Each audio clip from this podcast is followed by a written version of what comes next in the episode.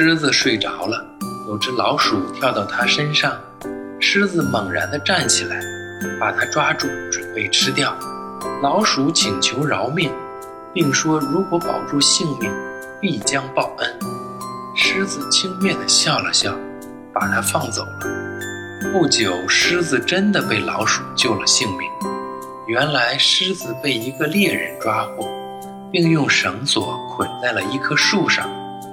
老鼠听到了他的哀嚎，走过去咬断绳索，放走了狮子，并说：“你当时嘲笑我，不相信能够得到我的报答，现在可清楚了，老鼠也能报恩。”这个故事说明，时运交替变更，强者有时也会变成弱者。